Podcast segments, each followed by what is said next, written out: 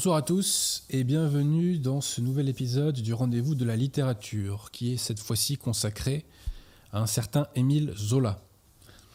Ce- cet épisode aura un format particulier puisque euh, il y aura un avocat qui sera euh, pour Zola et l'un euh, qui sera contre. Et je ne serai aucun des deux d'ailleurs. Donc pour Zola, nous aurons le sieur Jonathan Sturel. Et contre Zola, nous aurons Alexandre du Cercle Richelieu. Donc c'est une grande première, parce que c'est la première fois que dans le rendez-vous de la littérature, nous faisons euh, intervenir euh, une personnalité euh, qui n'est, enfin, une personnalité autre que Jonathan Sturel. Et j'en suis très heureux. Alors avant d'en arriver là, comme vous le savez, je fais quel- quelques annonces promotionnelles. Puisque toutes mes émissions visent, je l'ai souvent répété, à agréger la qualité et la vitalité française.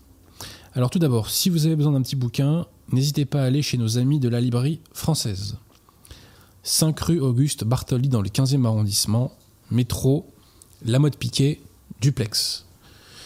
La librairie a de plus en plus de succès, j'en suis très heureux, et c'est le signe, justement, que cette qualité française est actuellement stimulée et qu'elle s'accroît. On ne s'en plaindra pas.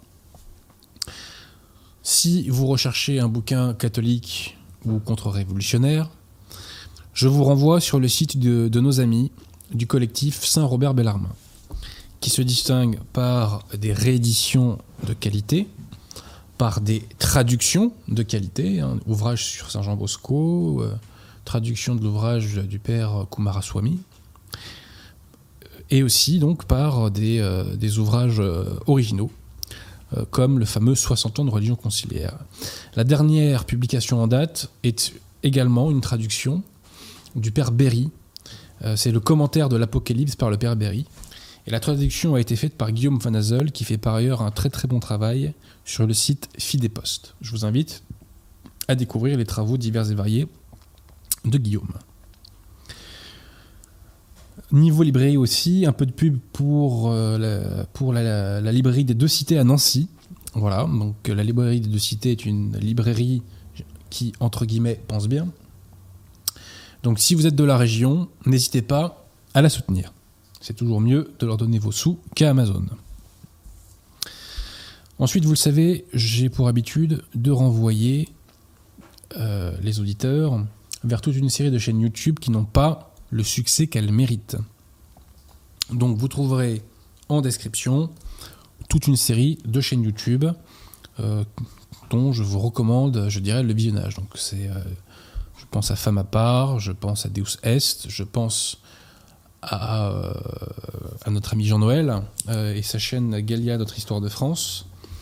Jean-Noël qui d'ailleurs a fait une séance de dédicace à la librairie des deux cités le week-end dernier. En plus de ces chaînes YouTube, je vais vous, enfin, j'attire particulièrement votre attention sur trois autres. La première, c'est la chaîne de l'abbé Grossin, qui est la chaîne Tour de David. Euh, Deux nouvelles conférences, en plus de ces sermons, viennent d'être euh, publiées. Autre euh, chaîne YouTube, celle du site Catholique de France, au pluriel. C'est une chaîne YouTube extrêmement riche, sur laquelle vous pouvez trouver des sermons d'abbé, des conférences, des séries, des films et même des documentaires originaux.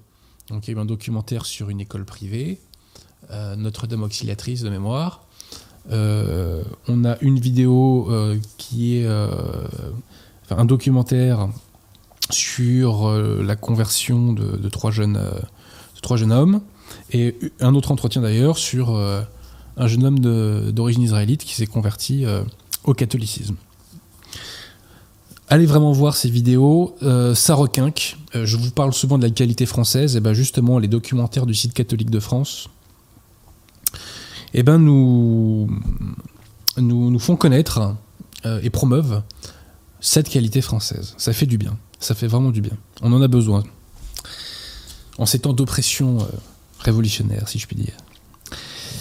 Et enfin, euh, la dernière chaîne YouTube, c'est une chaîne YouTube qui est consacrée euh, exclusivement à la littérature. Et cette chaîne YouTube s'appelle Des paluches et des bouquins. C'est une, une euh, chaîne YouTube dont je parle pour la première fois. et je dirais qu'elle est extrêmement qualitative. Alors nous parlons, elle a encore très peu d'abonnés, mais je peux vous garantir que les vidéos sont des vidéos de haut niveau en matière de littérature. Voilà, là on n'est pas dans la grande librairie de, je crois que s'appelle François Brunel, le Zozo. Bref, euh, donc euh, je vous invite à aller voir cette chaîne YouTube des paluches et des bouquins, dans laquelle l'auteur présente des ouvrages et depuis peu, il fait des entretiens. Et notamment, il fait un entretien avec le, quelqu'un que Pierre de Tirmont, qui ce soir à la technique connaît très bien, qui est Jonathan Sturel. Donc Jonathan fait un entretien de qualité euh, sur cette chaîne. Je vous invite à aller, voir cette vidéo.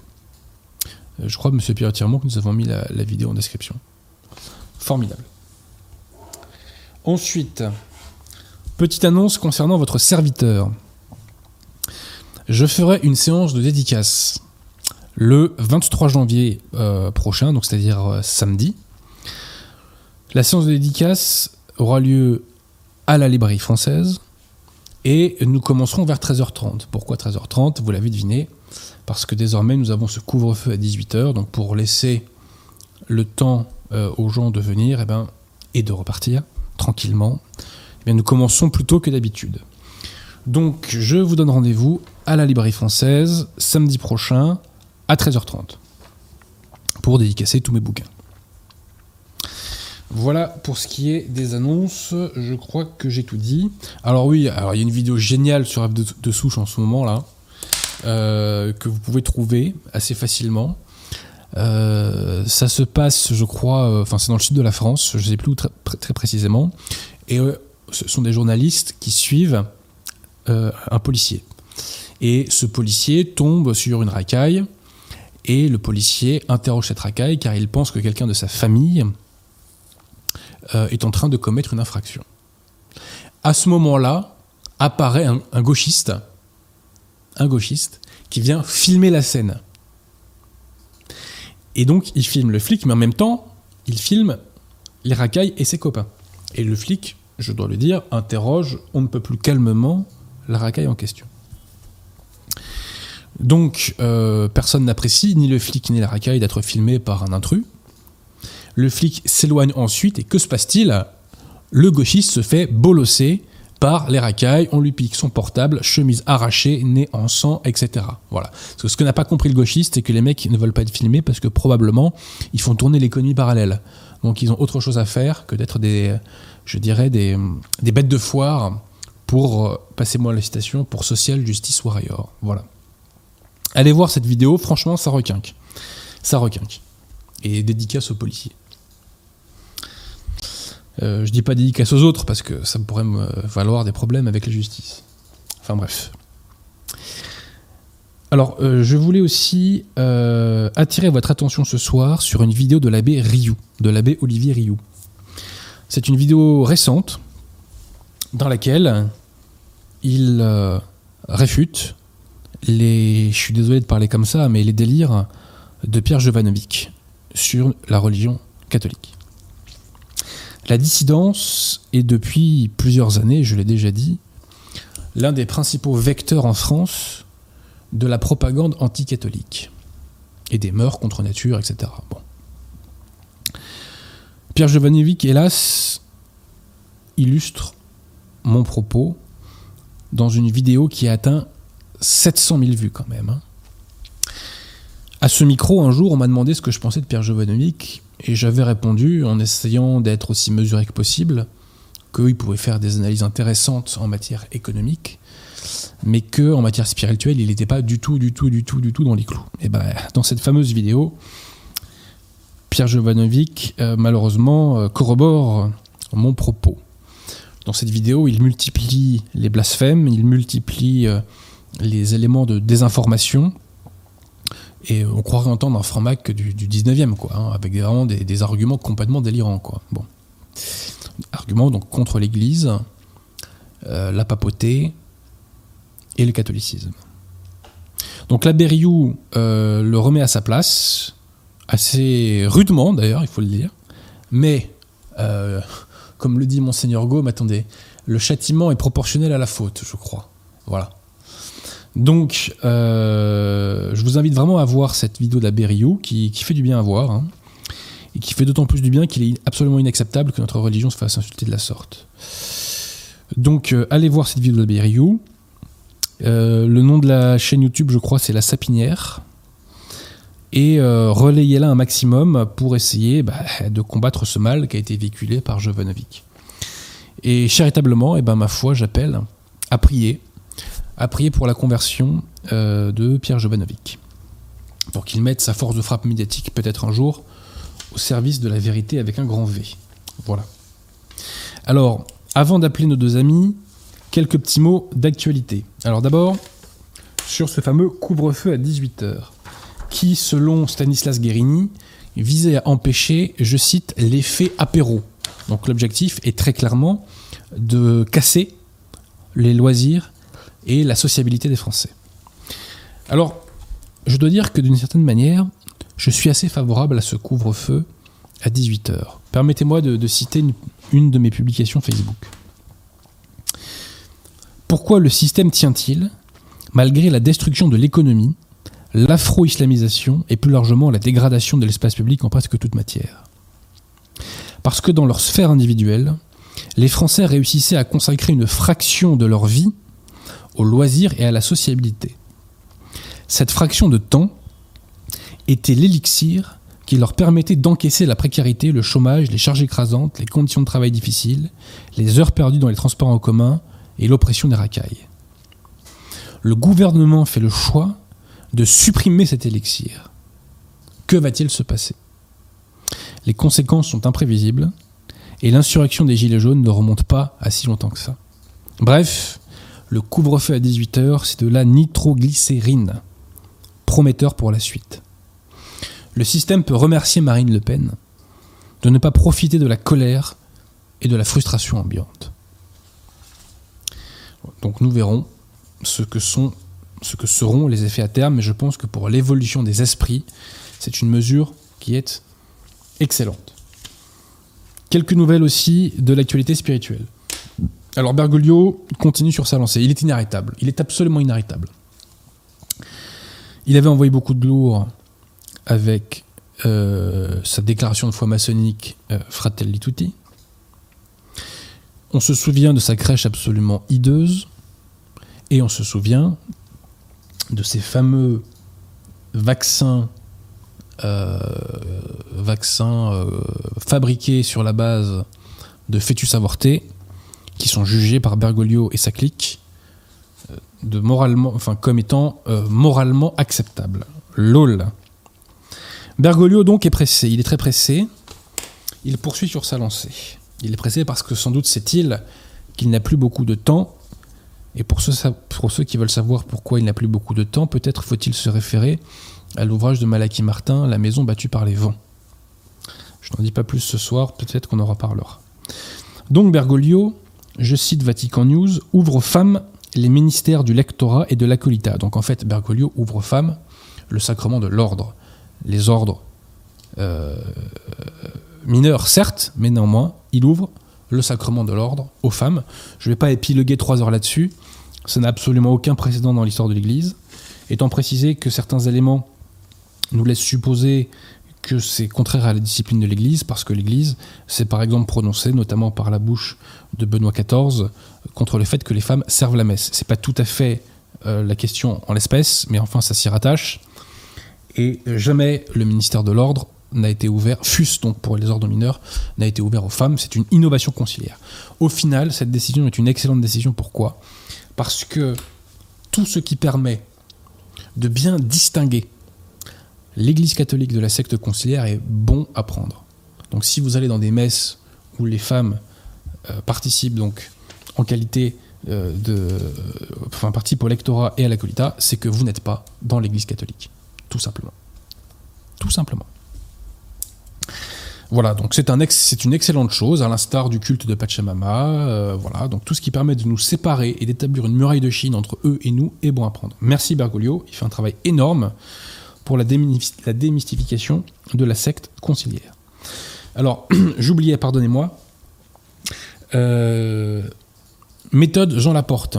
Nous sommes victimes du bannissement de l'ombre et nous avons repris un coup de bannissement de l'ombre dans les reins il y a quelques semaines. Donc, pour contrer le bannissement de l'ombre, il est crucial que vous, auditeurs, vous mettiez des pouces bleus. C'est un geste pour vous euh, immédiat, insensible, qui ne vous coûte rien et qui peut faire du bien à la cause. Donc si vous voulez faire du bien à la cause, mettez ce pouce bleu. Ça permettra à un maximum de gens de voir cette vidéo. Ensuite, dernière nouvelle de l'abbé Vigano. Alors, il a fait un très très très bon texte le 6 janvier dernier euh, pour le site LifeSite News, un site américain.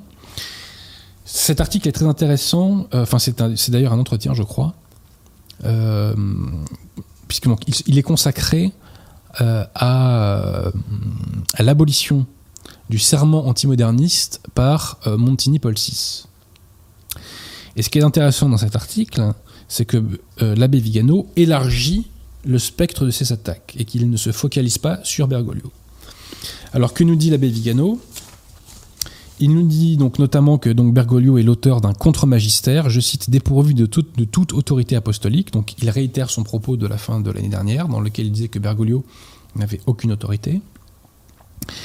Il considère que euh, l'abolition du serment antimoderniste est, je cite, une trahison d'une gravité inouïe, donc c'est une attaque contre Paul VI.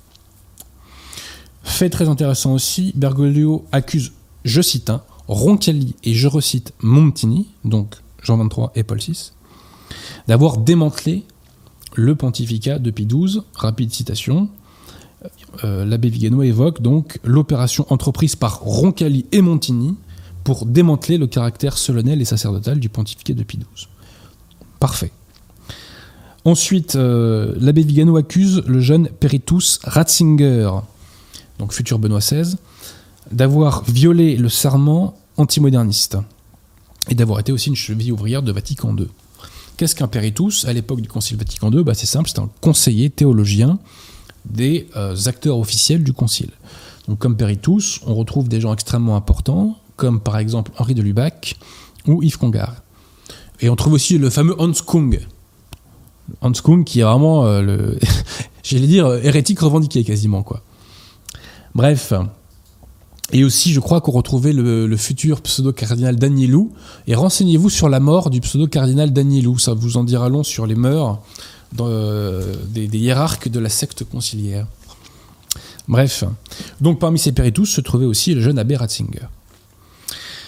Et donc, euh, en sa qualité de péritus au Concile Vatican II, l'abbé Vigano nous dit que Ratzinger a violé euh, son serment antimoderniste. Citation Qu'en faisant cela, Ratzinger avait connaissance du fait de commettre un sacrilège, Dieu seul le sait, qui scrute les profondeurs du cœur.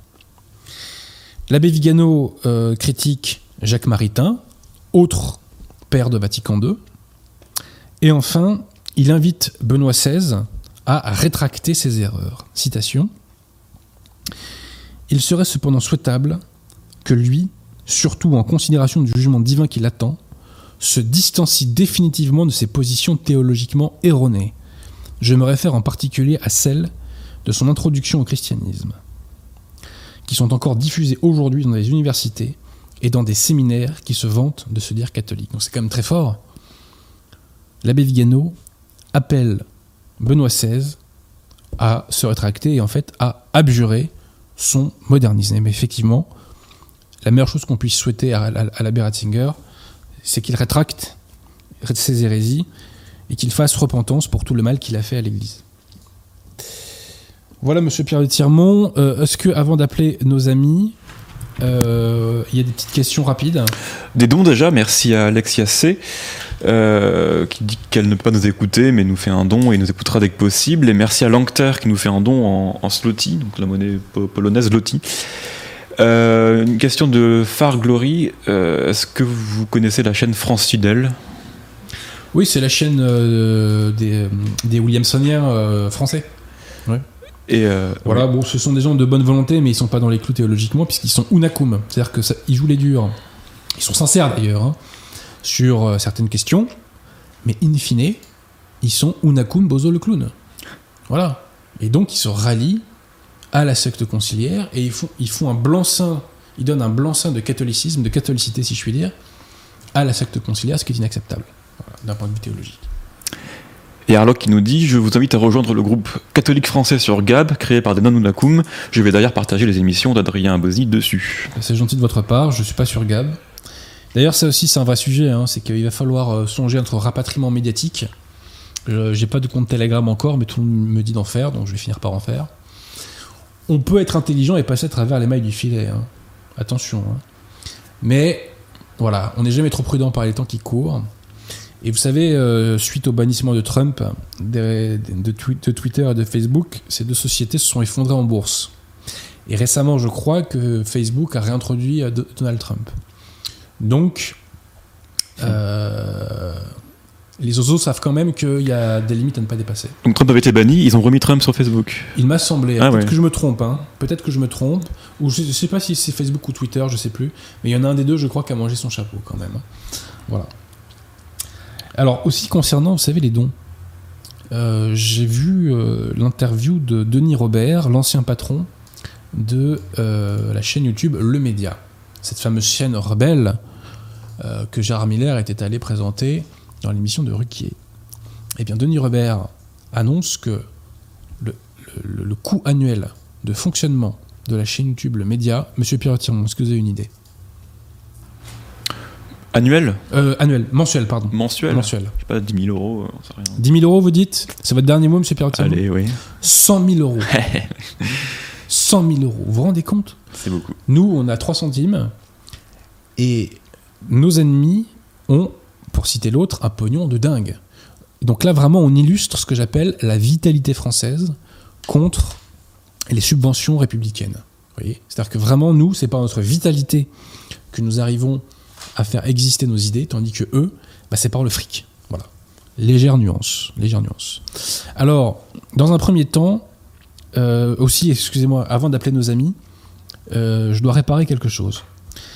Dans mon émission euh, sur Dreyfus, je vous avais évoqué que je voulais rendre justice à un personnage anti-Dreyfusard qui était Dupaty de Clam.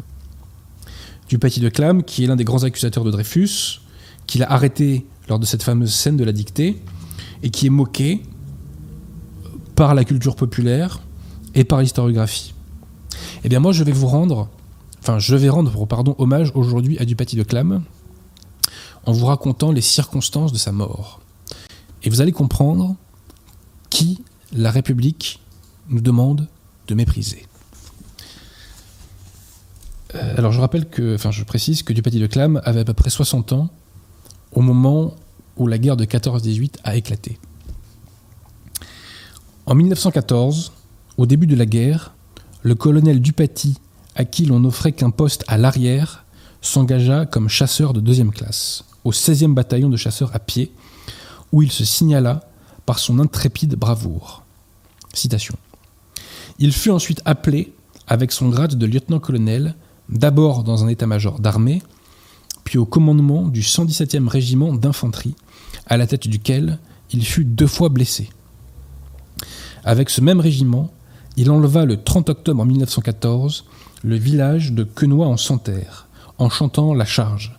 Tous ses clairons avaient été tués ou mis hors de combat.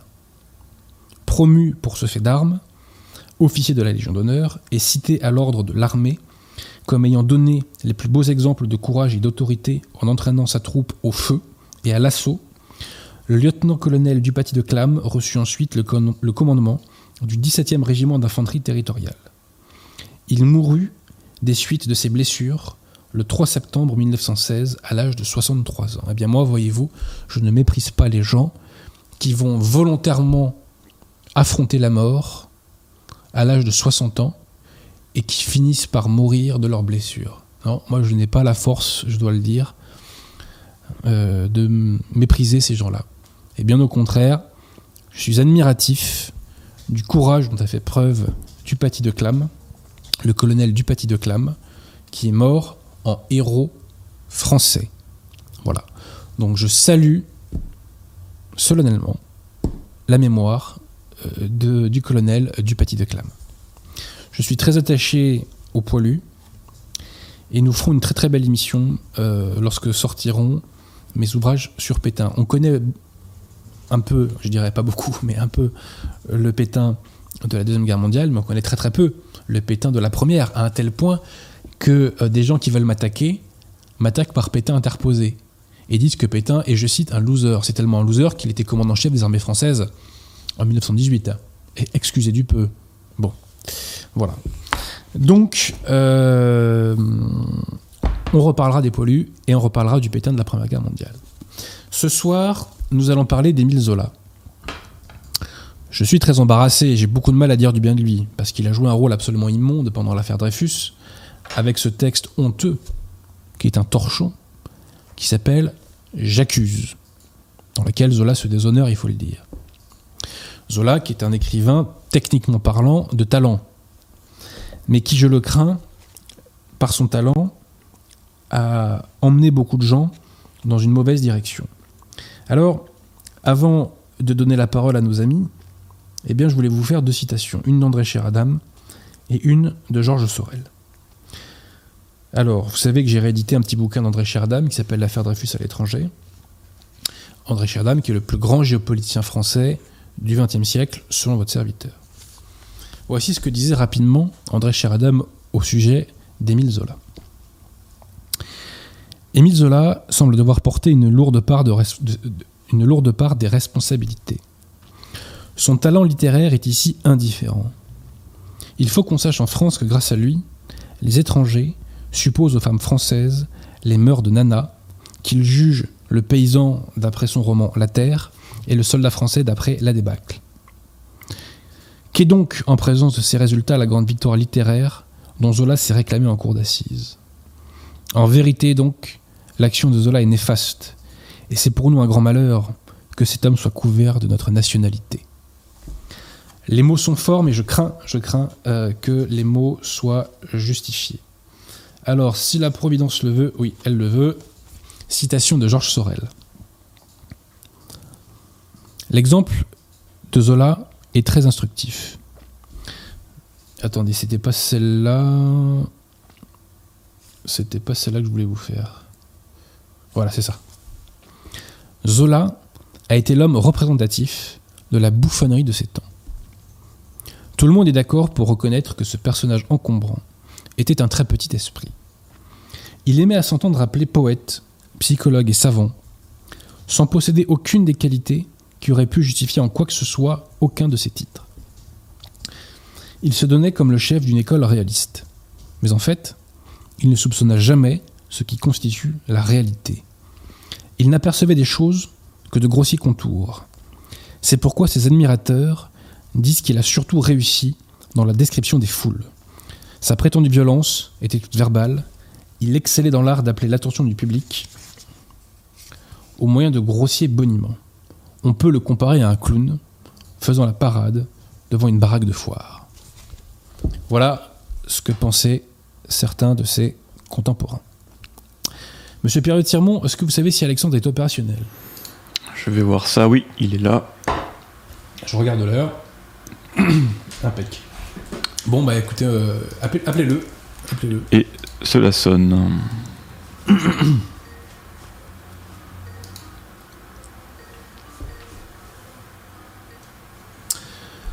Alexandre, m'entends-tu?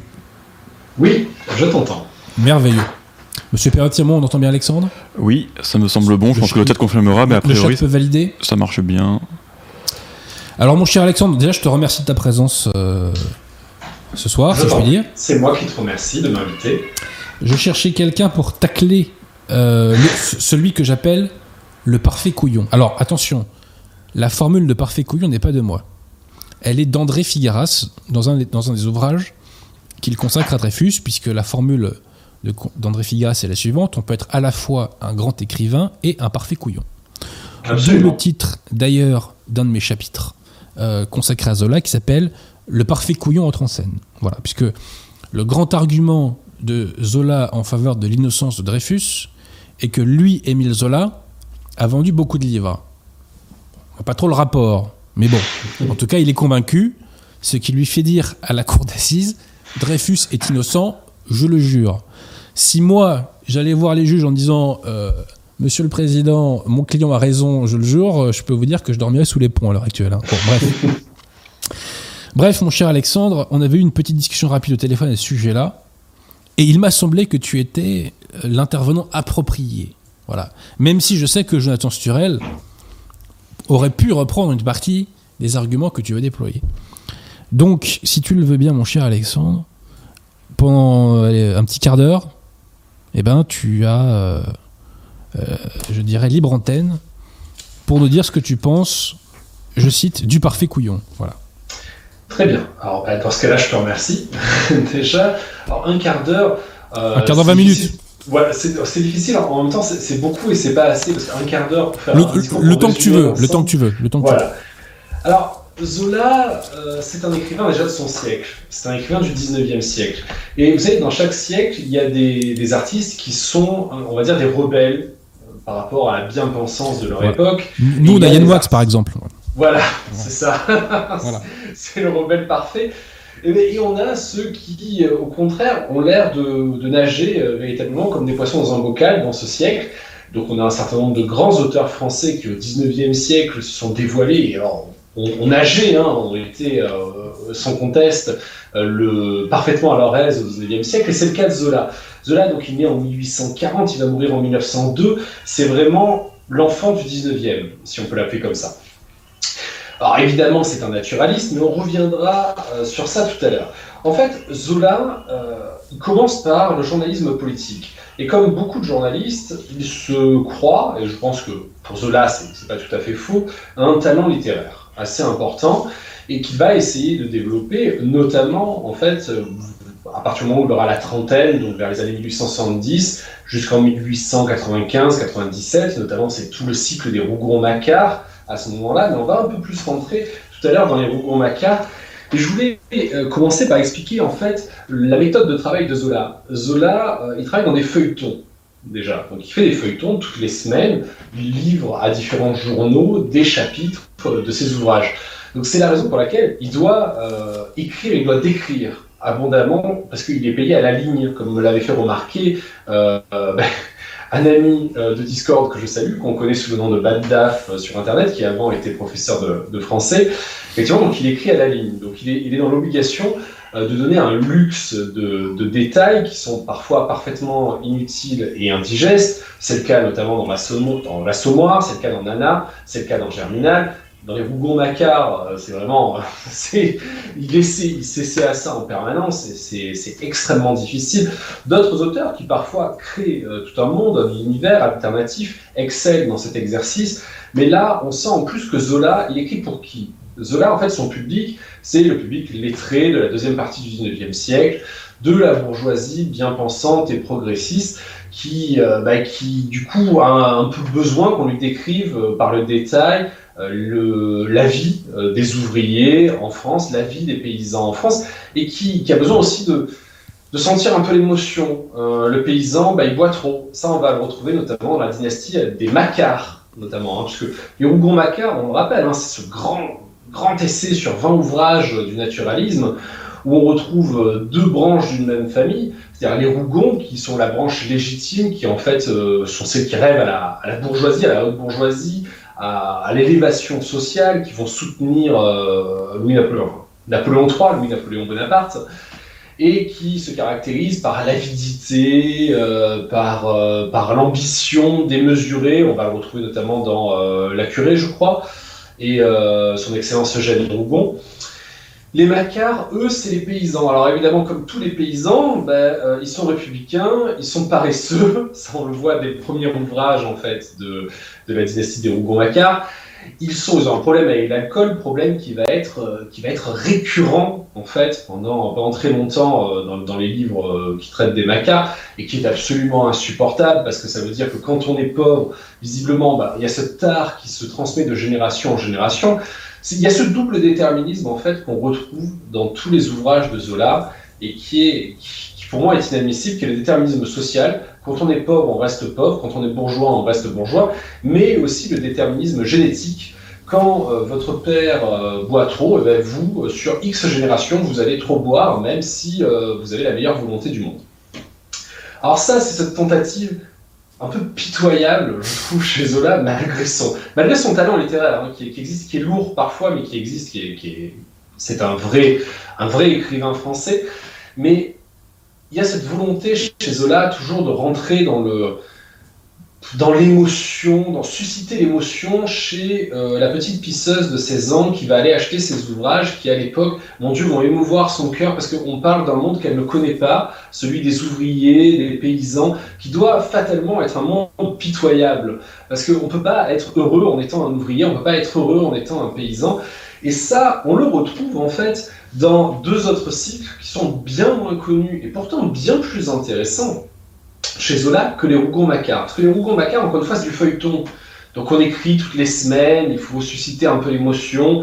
Bon, très bien. Mais en fait, il y a deux cycles beaucoup plus intéressants. Premièrement, il y a le cycle qu'on appelle le cycle des quatre évangiles. Donc fécondité, travail, justice et vérité. Sachant que justice, qui est le dernier, ne sera euh, jamais terminé. Donc on n'a que quelques éléments, euh, quelques approximations sur ce qu'il aurait été. Alors pourtant, c'est dommage parce que ça commence très bien pour moi, euh, ce premier cycle, vous voyez, c'est fécondité. En fait, euh, Zola, dans cette espèce de, côté paternaliste, socialiste, qui souhaite le meilleur pour les paysans et les ouvriers, euh, a quand même une idée intéressante, c'est celle de l'obligation de, fécondité chez les gens du peuple. Il faut faire des enfants parce que c'est comme ça qu'on est heureux. Et il oppose justement une famille qui a 12 enfants à des familles qui, elles, n'ont pas d'enfants et qui, euh, ben, petit à petit, vont connaître la déchéance sociale et la disparition de leur nom. Alors, quand j'ai vu ça, je me suis dit, génial, génial. Zola, finalement, euh, il a compris quelque chose dans l'histoire, il a compris qu'il y avait une beauté de la fécondité, même si en fait il ne le traite absolument pas dans le cadre spirituel, hein, mais dans le cadre, euh, l'intérêt de créer un clan, une dynastie pour survivre socialement. Très bien, on n'a pas on n'a pas le même point de vue sur la famille, c'est un point de vue finalement très matériel, mais encore une fois, pourquoi pas. Ensuite, là c'est la déchéance. Dans les deux ouvrages qui suivent, qui suivent, il y a Travail. Alors Travail, là clairement, vous comprenez directement, c'est une œuvre socialiste. Socialiste qui, alors justement là c'est socialiste paternaliste. Vous savez, ce socialisme paternaliste du, euh, de la fin du 19e et du début du 20e, qui est assez insupportable, où on regarde les ouvriers finalement comme des débiles qui ne sont pas capables de réfléchir par eux-mêmes. Mais ils sont capables de travailler, donc ça c'est bien. Donc on explique que Zola explique que oui, la lutte des classes existe, et que ça c'est quand même la faute des grands méchants bourgeois, et que quand même il faut aider euh, ces braves ouvriers, ces braves paysans à, s'émanciper un petit peu de tout ça. Mais surtout, ce qui est intéressant, parce que comme c'est pas un communiste non plus, euh, enfin en tout cas il ne veut pas aller jusque-là, euh, il dit que la lutte des classes n'est pas la bonne chose. Il faut la convergence des intérêts de classe. Et pour ça, les bourgeois doivent arrêter d'être quand même des méchants, et les ouvriers doivent écouter les gentils qui leur expliquent quels sont leurs intérêts. évidemment, les gentils, c'est Jaurès et tout le monde, toute la clique de bah l'époque. donc. donc ça, c'est insupportable, bien évidemment. En plus, c'est écrit dans un style extrêmement utopiste, euh, pour, comme si c'était un essai de parler directement aux, aux, ouvriers aux paysans qui n'achètent pas ces livres, donc bien évidemment c'est ridicule. Mais enfin, passons. Et là, on passe peut-être à mon livre préféré, et là, évidemment, c'est une forte ironie. Euh, vérité, évidemment, vérité. Qui détient la vérité chez Zola? Bien, Zola, il y a un combat dans sa vie. C'est le combat contre le cléricalisme. Il appelle ça comme ça, Voilà. Donc, vérité, c'est euh, on va critiquer le cléricalisme. en plus, dans le cadre, euh, ça se situe un peu, je crois que c'est fin du 19e, début 20e, là on est tout début du XXe, il me semble, euh, juste avant sa mort, ça se situe vraiment dans le cadre des, premiers grands débats sur la séparation de, l'Église et de l'État sous la Troisième République. Et là, il met en scène du coup la, compétition entre les écoles privées qui sont encore détenues du coup par, par l'Église catholique et les écoles publiques et essaie de démontrer que le clergé, le bas clergé, vous savez, le clergé moche avec des verrues sur le visage, celui qui est un stéréotype ambiant, euh, on ne sait pas d'où ça vient d'ailleurs, hein, mais bon, passons ce stéréotype ambiant, mais il essaie de contrôler en fait son petit village, sa petite ville, parce qu'il ne veut pas se laisser déposséder de son pouvoir. Et ça, ça on rentre dans tous les stéréotypes. Et euh, un, grand auteur, généralement, il doit essayer de, montrer dans ses écrits un petit peu de délicatesse de capacité à, à maîtriser la subtilité. Et ça, chez Zola, la subtilité, ça n'existe pas. Zola, il arrive devant une porte, il a un bazooka à la main, même si c'est un écrivain du 19e siècle, il a décidé de la défoncer. Donc, évidemment, il écrit pour qui? Encore une fois, il écrit pour euh, la bourgeoisie, celle qui lit justement les journaux de cette époque-là. Il écrit aussi pour l'étranger, qui du coup, comme tu le rappelais euh, tout à l'heure, hein, Adrien, je crois que c'est une phrase de Pierre Cheradaman. André Cheradaman, oui. André Cheradaman, Pierre le André, donc, qui, qui, disait justement que malheureusement l'étranger avait sa vision du français en fonction d'ouvrages tels que Nana, que je trouve également pratiquement aussi insupportable que l'Assommoir, faut quand même le dire. Ah, c'est du lourd alors. Parce que l'Assommoir porte bien son nom selon une célèbre formule. Ah oui, absolument. Moi, il m'a traumatisé hein, au lycée. Hein. Ah mais complètement. Mais moi, il se trouve que je l'ai lu après le lycée. Donc pour te dire, je me le suis imposé à moi-même. Donc véritablement, je, passais les pages. En plus, ce qui est fantastique avec, euh, avec Balzac, c'est que dès les premières lignes de ses ouvrages, on comprend comment les héros, les héros, les personnages principaux vont terminer à la fin de l'ouvrage. Alors ça, c'est quelque chose d'assez récurrent. Hein. Je veux dire, il n'y a pas que Zola qui le fait ce coup-là. Même aujourd'hui, on essaie de nous montrer euh, des, des, petits éléments des premières pages. Si vous comprenez un petit peu, euh, si vous êtes suffisamment subtil, c'est-à-dire si vous avez la subtilité d'un déménageur, globalement, vous allez comprendre comment va terminer le personnage principal. C'est notamment le cas dans, dans l'Assommoir avec Gervaise, où euh, je crois dans le premier chapitre, elle dit Moi, tant que j'ai euh, un fétu de paille et un toit où dormir, ça ira très bien. Donc à un moment, vous comprenez parfaitement qu'elle monte, elle monte, elle monte, mais elle va redescendre. C'est obligatoire parce que, eh bien oui, elle l'a dit dès le début du roman, on sait comment elle va terminer. Et elle termine comme ça. Donc c'est vraiment, euh, c'est ce côté extrêmement insupportable, mais j'en reviens du coup aux ouvrages de notre cher, de notre cher Zola qui, je l'ai dit, le quatrième roman des fameux quatre évangiles de Zola, c'est Justice. Alors c'est un roman inachevé et c'est vraiment dommage, parce que si on en croit les lettres, les premiers éléments de notre, notre cher Émile Zola, eh bien, ça aurait été l'apothéose de ce fameux évangile de Zola. Donc c'était un livre anti-militariste au possible, qui mettait en avant un militaire qui détestait l'armée et qui détestait la guerre. Alors sur ça, d'ailleurs, je veux bien, parce que ayant moi-même un passé militaire, je veux je ne crois pas que les militaires aiment particulièrement euh, aller dans des enfin, dans des OPEX, ça peut, ça peut arriver, mais pratiquer la guerre, euh, je ne suis pas sûr que ce soit nécessairement une vocation pour tous. Mais surtout, quelle est la solution? Alors je te pose la question, Adrien, à ton avis, essaye de réfléchir comme Zola. Quelle est la solution pour qu'il n'y ait plus de guerre? Alors moi je pense que pour qu'il n'y ait plus de guerre, il faut que tout le monde se tienne par la main et danse la farandole. Ah bah tu n'es pas loin. Alors, ou alors il faut abolir les nations et abolir l'armée. Ah ben voilà, voilà, bravo, bravo. C'était pas si difficile. Hein. Deuxième coup, félicitations. Une république universelle. Ah bah tiens, oui. Dans, dans laquelle seront radiés tous les nationalistes et les militaires. C'est fantastique quand ah Bah, c'est même, je dirais hein. même que c'est prophétique. Voilà, absolument. Donc, mais encore une fois, c'est ce dont je parlais tout à l'heure, c'est la subtilité d'un déménageur. Moi, vous savez, j'aime beaucoup, euh, j'aime beaucoup les écrivains français. Hein, je trouve la littérature française extraordinaire, mais j'aime aussi beaucoup les écrivains russes. Les écrivains russes, ils ont ce côté fataliste aussi qu'on peut retrouver chez, chez certains, notamment mais en même temps, ils le mêlent à une spiritualité profonde et euh, à une a une subtilité quand même assez grande. Là, Zola, ça n'existe pas, la subtilité. C'est le bien ou le mal. Et malheureusement, chez Zola, je pense que le bien et le mal sont un petit peu inversés par rapport à ce que ça a été pendant des siècles.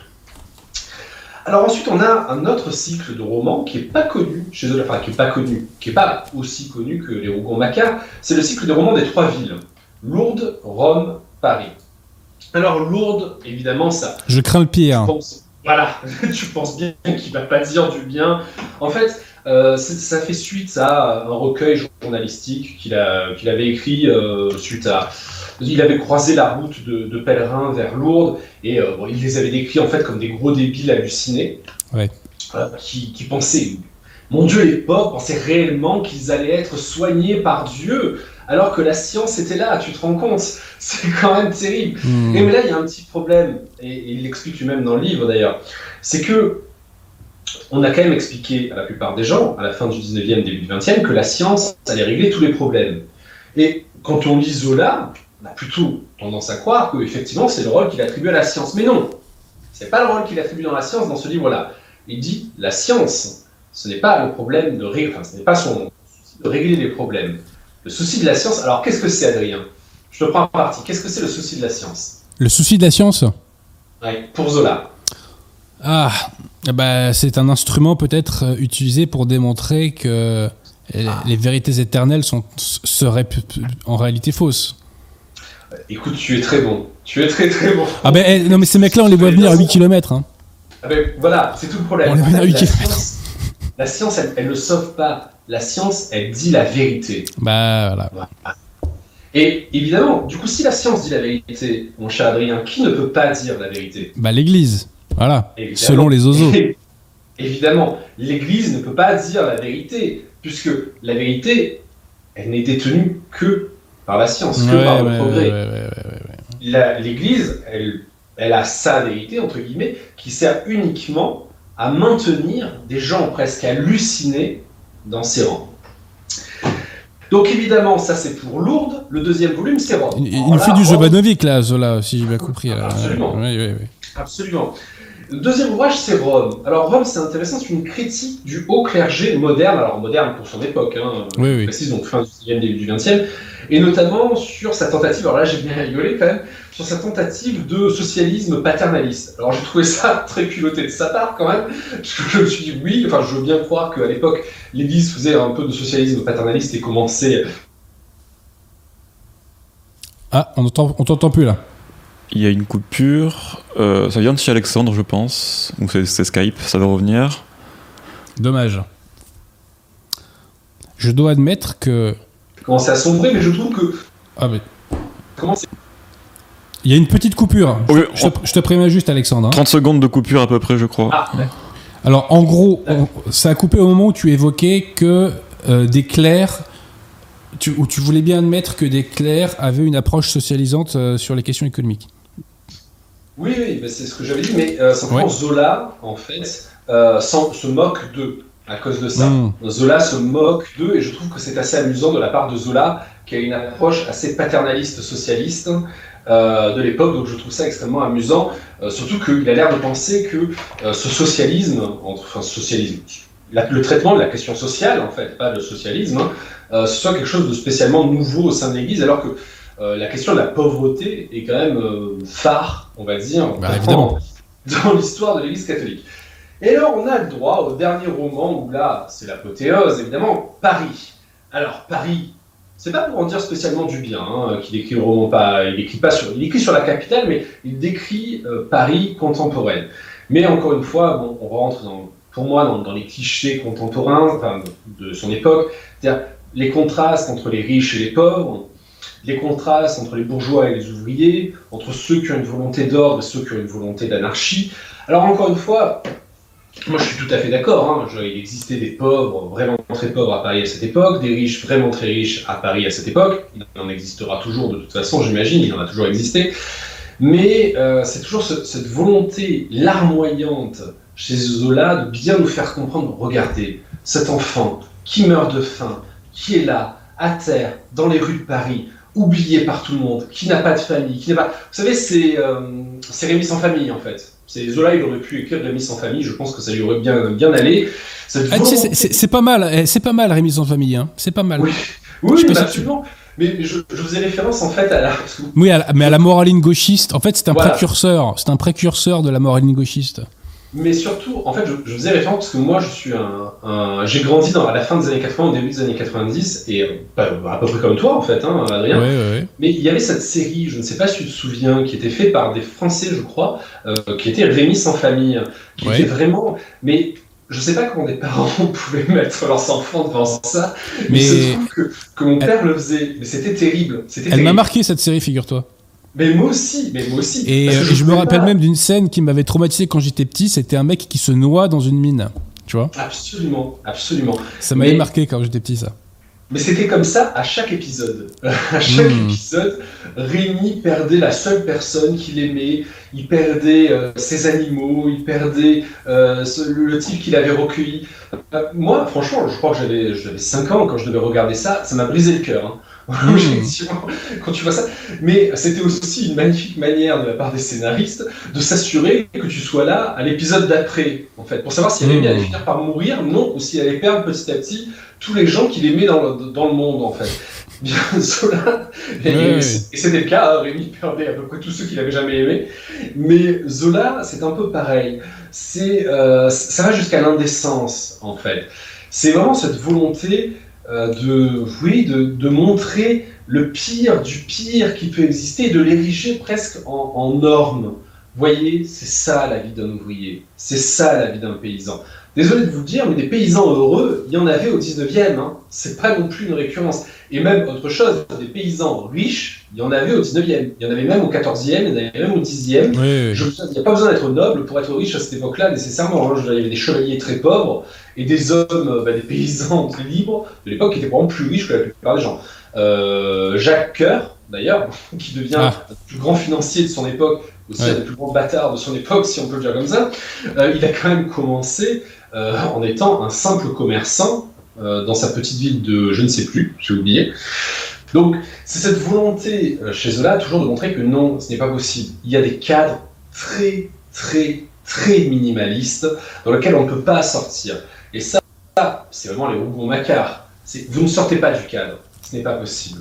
Quelqu'un qui s'élève à un trop haut, il redescend, fatalement. Déterminisme social et déterminisme génétique. Si votre père, votre grand-père, votre arrière-grand-père, si euh, le compagnon de Moïse, il y, a 4, il y a 40 générations, il y a 60 générations, qui votre ancêtre, buvait, eh bien vous allez boire vous aussi. Hmm. Et ça, c'est le déterminisme absolu, poussé à son extrême. Et ce qui explique que fatalement, ça ne peut que plaire à cette gauche qui se développe à la fin du 19e Ouais, ouais. et au début du 20e, qui nous explique que il faut automatiquement aider ces braves gens. Ce n'est pas leur faute. Ce n'est jamais leur faute. Ça ne pourra jamais être leur faute. Ils sont déterminés à être comme ça, socialement, génétiquement. Et ça, c'est inacceptable pour des gens comme nous qui pensons quand même qu'il existe un libre arbitre. Ouais, fondamentalement, bien mesure, Qu'il existe un peu de liberté et qu'on peut s'élever d'ailleurs sans être Bernard Tapie, sans être un enfoiré. Ouais, ouais, tout à fait. Alors je ne sais pas comment ça, ça fait tant que j'y suis, parce que Non, mais en tout cas, ton propos était très clair et je vais te dire, hein, moi je connaissais pas par exemple les pseudo-évangiles de Zola, tu vois, donc tu- j'ai appris la chose. quatre évangiles. Mais écoute, en tout cas, tu as vraiment, euh, je crois, parfaitement rempli euh, la mission assignée, mon cher Alexandre. Euh, Puisqu'effectivement, le parfait couillon euh, devait être remis, je dirais, un petit peu à sa place, à l'instar d'un dissident dont nous venons de parler. Alors, monsieur Pierre Tirmont, nous allons donner maintenant la parole à, Jonathan Sturel, si vous le voulez bien, qui va quand même. Je suis avocat, hein, donc je donne parole à la défense. hein, voilà. Principe du contradictoire oblige. Et entre-temps, nous avons eu un don d'Adrien Gallien, merci, qui nous dit Dites du mal de Zola si vous voulez, mais ne touchez pas à Yann Moi. Oui, non, non, non. On touche pas au grand ici. On touche pas au grand. Alors, est-ce que Alors, est-ce que Jonathan est avec nous éventuellement? Je Et vais après, potentiellement, on prendra quelques questions dans lesquelles tu pourras intervenir, Alexandre, avec Jonathan. euh.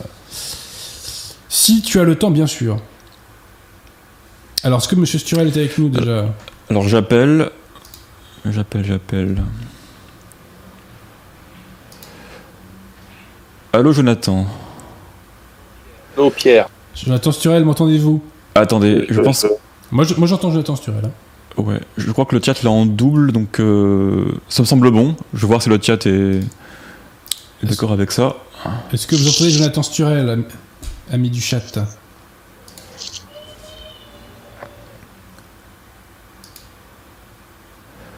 Pour l'instant, pas de réponse. Euh, euh, Alexandre et Jonathan, est-ce que vous pouvez dire quelques mots que je vois si ça. Alors, euh, Jonathan, est-ce que vous Oui, avez déjà et- entendu l'inter- l'intervention d'Alexandre, déjà, pour commencer? Euh, je vais être tout à fait honnête, euh, je l'ai prise en cours, mais je n'ai vraiment raté que les deux trois premières minutes, donc. euh, Oui, bon, bah, en substance, oui. voilà, vous l'avez vu. Si jamais il avait tout dit dans les trois premières minutes, euh, j'ai raté le début, mais je- Non, non, c'est bon. Ah, moi j'entends les deux, moi. Monsieur pierre Oui, oui, je, je suis toujours là. Là, on me dit non dans le chat, alors. Comment ça, non On n'entend pas Jonathan Sturel dans le chat Parce que j'ai peur que sinon il y, a un- y y a doublon. Normalement, c'est bon sur mon écran. Est-ce que le chat pourrait nous répondre? Parce que là, vous êtes un petit peu endormi. C'est bon.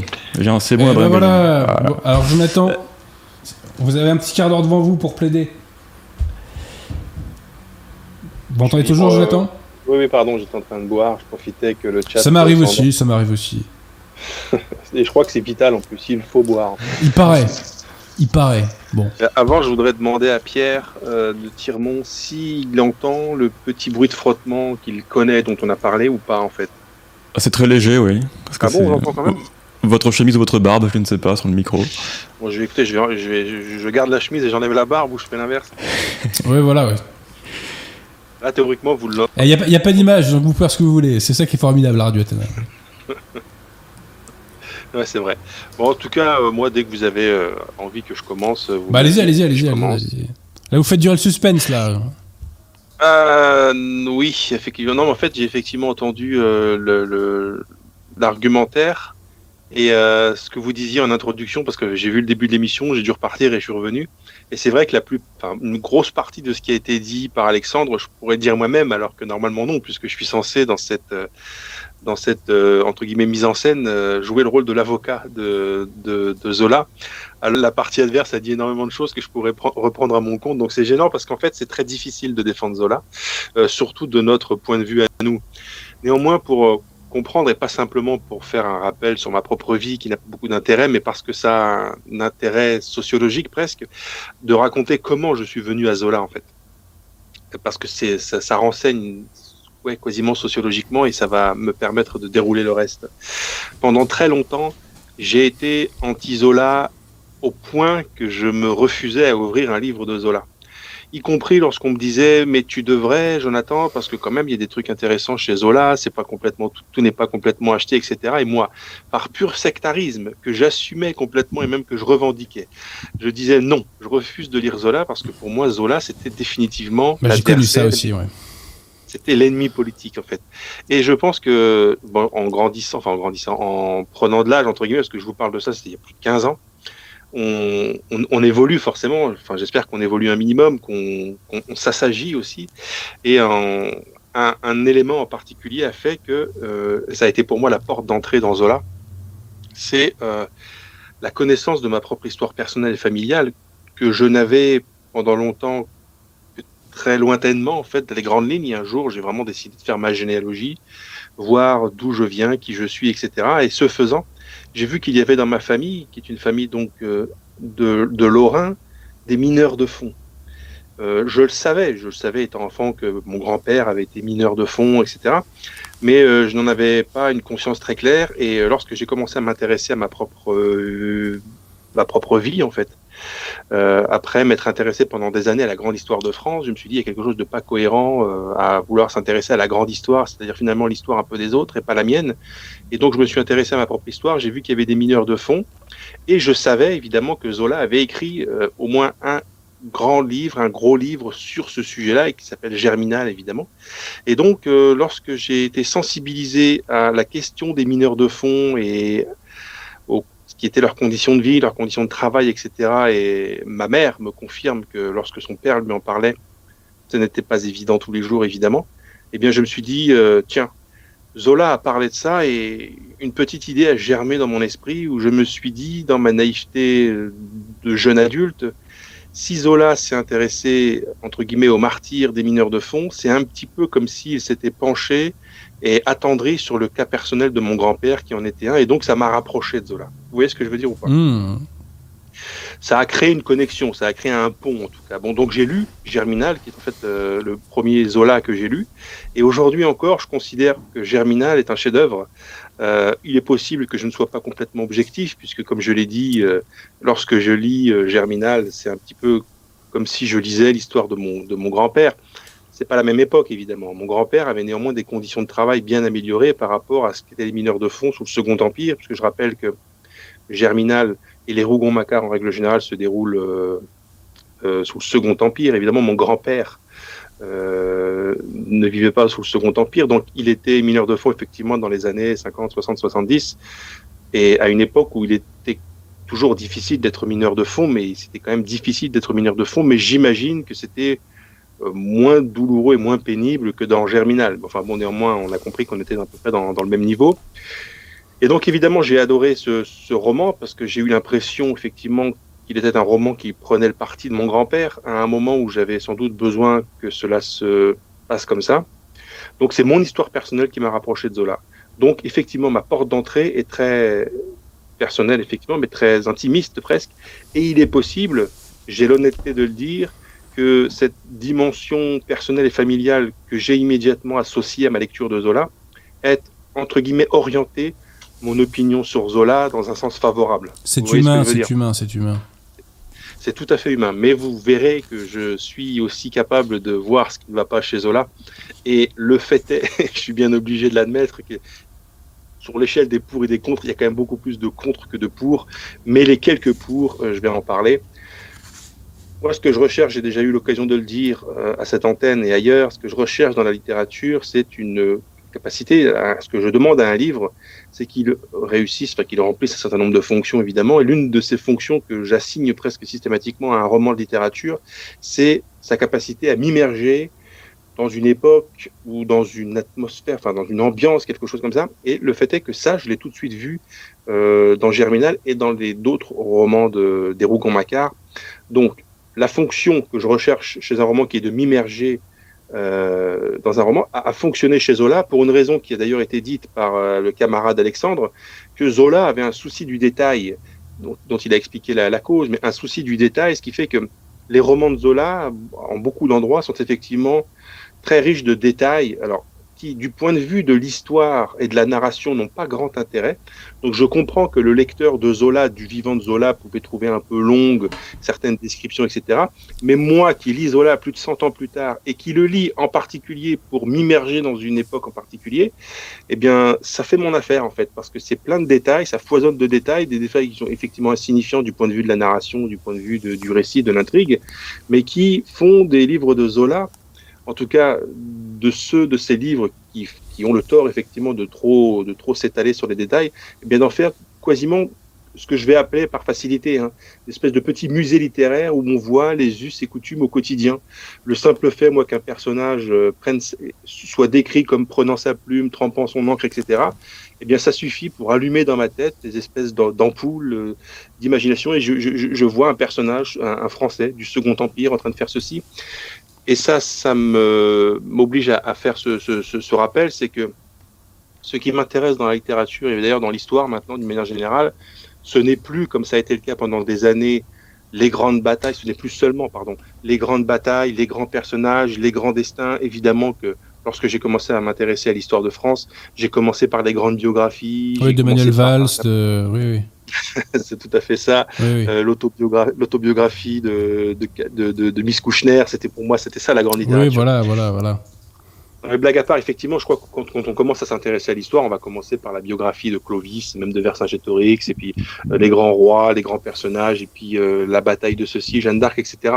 Donc évidemment que ça continue de m'intéresser, évidemment que je continue à lire, mais je m'intéresse aussi à la petite histoire, et ce que je retrouve dans l'atmosphère des romans de Zola, c'est une occasion qui m'est offerte de me plonger dans le quotidien de cette époque et euh, c'est euh, effectivement euh, relativement un, intéressant.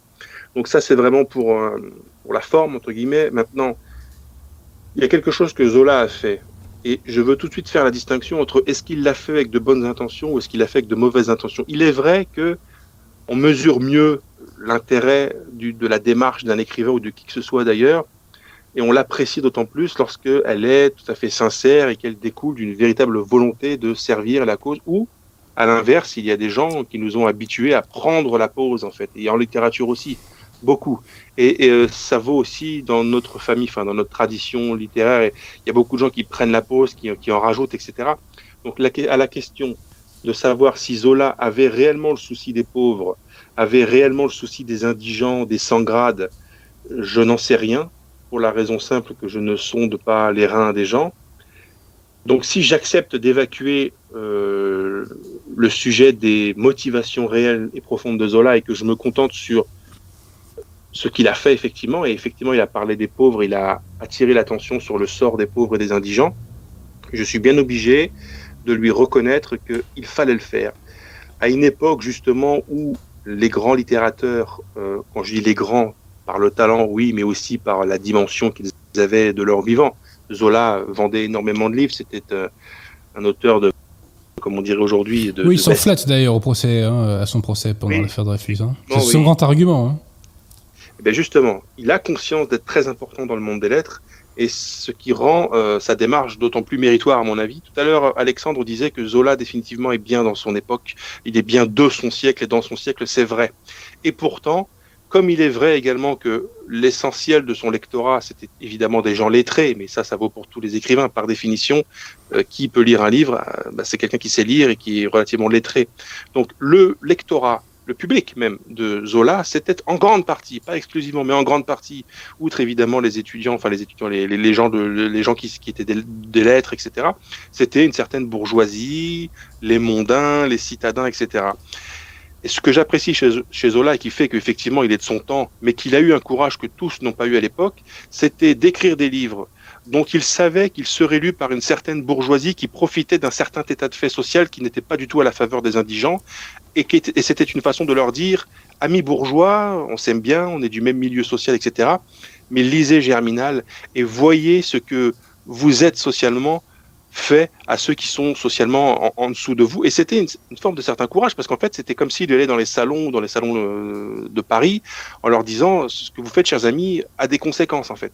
Et je pense que tous les écrivains du vivant et contemporain de Zola euh, n'ont pas fait ce que Zola a fait. C'est-à-dire ne sont pas venus regarder droit dans les yeux les mondains, les bourgeois, etc., pour leur dire que leurs conditions de vie, la façon qu'ils avaient de vouloir perpétuer ces conditions de vie, la façon qu'ils avaient, les, les, les, relations qu'ils entretenaient dans le rapport social avec les classes indigentes, euh, ne, ne rendaient pas service à tout le monde, faisaient des pauvres, faisaient que les pauvres avec dans l'immense majorité des difficultés à ne pas être pauvres, à être, à ne pas sortir de cette pauvreté, etc. Et je ne sais pas si vous avez vraiment parce que je, me rends compte qu'en fait, euh, je suis peut-être pas clair dans ce que je dis. Si, Disons que c'était une époque où beaucoup d'écrivains bavardaient beaucoup. Hein, ça peut faire de la belle littérature, ça peut faire de très grands romans de bavarder. Euh, la recherche du temps perdu, c'est littérairement magistral, mais c'est quand même essentiellement beaucoup de bavardage en fait. Euh, j'aime assez, j'aime assez l'idée que Zola écrive des livres sur la condition des pauvres en dénonçant cette condition comme la conséquence des façons de faire d'une certaine bourgeoisie, d'une certaine élite, en sachant très bien que c'est cette bourgeoisie et cette élite qui va lire ces livres. Et donc c'est comme s'il les mettait au pied du mur et qu'il leur imposait de, de se regarder eux-mêmes. Donc j'ai relativement euh, apprécié ceci et j'apprécie au fait, aussi le fait que ça c'est quelque chose qui par contre a été reproché à Zola de son vivant, c'est-à-dire de faire une littérature qui par moment était crue, allait dans des détails jugés inutiles pour l'époque, parce que ça offensait les bonnes mœurs et surtout un certain une certaine codification de l'esthétique de l'époque. Mais rappelez-vous que on reprochera aussi à Baudelaire d'avoir écrit certains poèmes. Alors, comment il s'appelle ce poème dont j'ai oublié le nom forcément, alors que je l'avais en tête il y a deux secondes, euh, où il décrit euh, la, la, putréfaction d'un corps, en fait. Ça, doit dire quelque chose à quelqu'un, non? La javanaise, non C'est pas ça? Euh, Ah non, je confonds, excusez-moi. Non, excusez le lundi au soleil, non? Euh, c'était presque ça. Mais en, ah tout cas, voilà. Autant pour moi. On a reproché parce que ça, ça renseigne sur euh, l'état des mœurs et l'état de la codification esthétique de l'époque. C'est qu'il fallait, lorsqu'on voulait être un écrivain bien de son temps aussi, écrire joliment sur de jolies choses, écrire sur l'amour, écrire sur la tendresse, écrire sur les fleurs, etc. Et tous les écrivains ne se bousculaient pas au portillon lorsqu'il s'agissait de faire des définitions et des descriptions un peu crues de ce qu'était la crudité néanmoins du quotidien, de la vie d'une de, classe sociale tout entière qui en fait euh, euh, correspondait euh, à des, à des quand même des, millions de personnes. Donc Zola arrive, je ne sais toujours pas s'il l'a fait bien intentionné ou pour faire sensation, ou pour chercher le buzz, comme on dirait aujourd'hui, ou pour se singulariser par rapport à ses écrivains de son temps, etc. Je n'en sais rien, mais le fait est qu'il l'a fait, et je pense qu'il était nécessaire dans une époque où peut-être que le rapport à l'esthétique était codifié d'une manière qui rendait possible l'invisibilisation des souffrances des indigents. Je crois qu'il était important de montrer un peu de cette souffrance parce que, comme patriote, il m'est impossible, inimaginable de ne pas inclure dans mon patriotisme, c'est-à-dire dans l'amour de mon pays, l'amour des Français. Et il s'avère qu'à l'intérieur de cette grande famille qu'on appelle les Français, il y a les petites gens, il y a les indigents, et comme disait Peggy, dans une formule que malheureusement je n'ai pas sous les yeux, il l'a dit évidemment bien mieux que moi, euh, que en politique, en philosophie, en social, tant qu'on n'a pas réglé le problème des indigents, des petites gens. Tant qu'on n'a pas, disait-il, arraché les miséreux à leur misère, il n'y a pas de discussion politique possible. Ça sert à rien de discuter sur la forme institutionnelle de ceci, sur la place de, telle idée. tout ça, c'est du bavardage.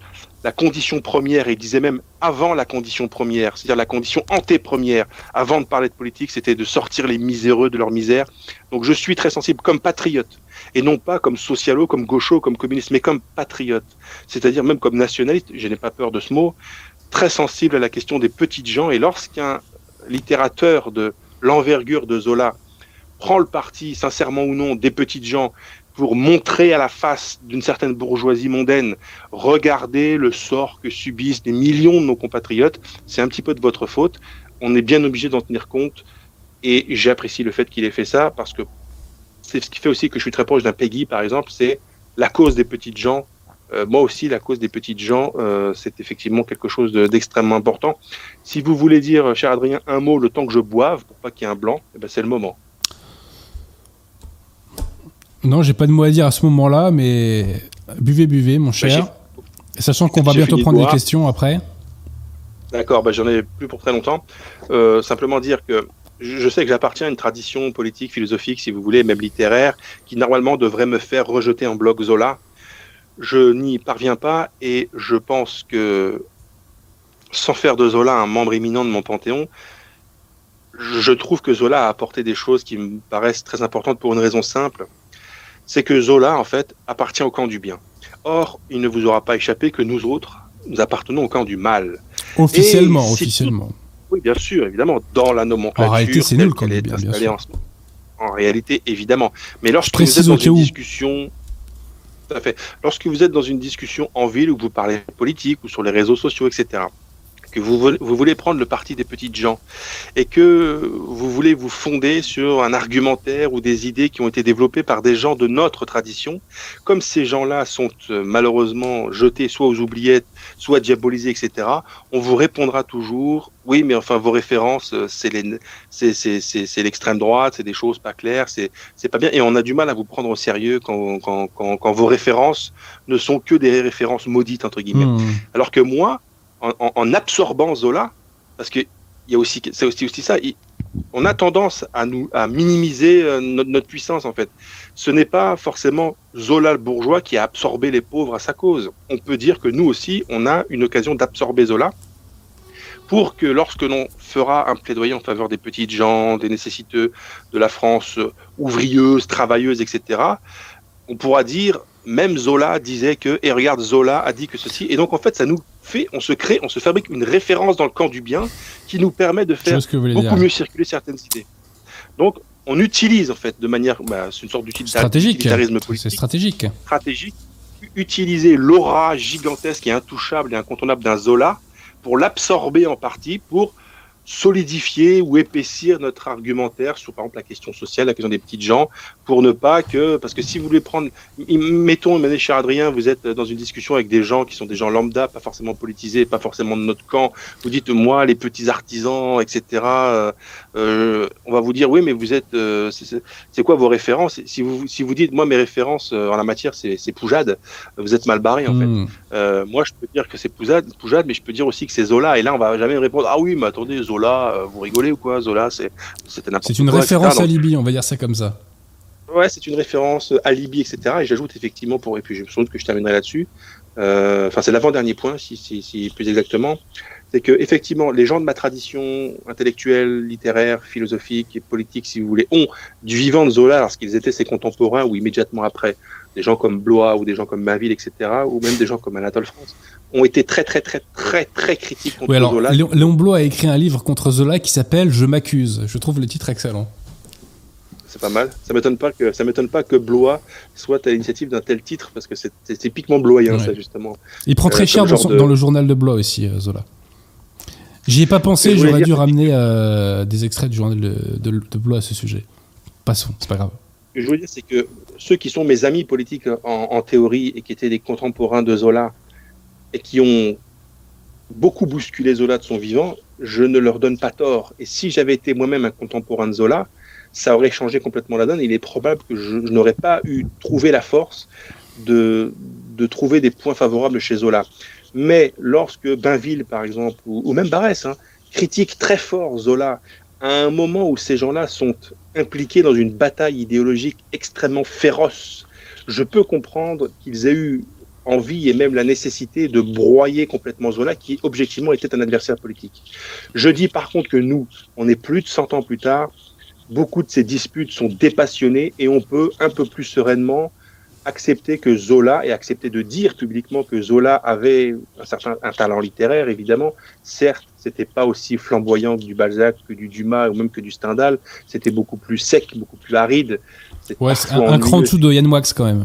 Oui, c'est c'est effectivement un cran en dessous de Yann Moix, mais voilà.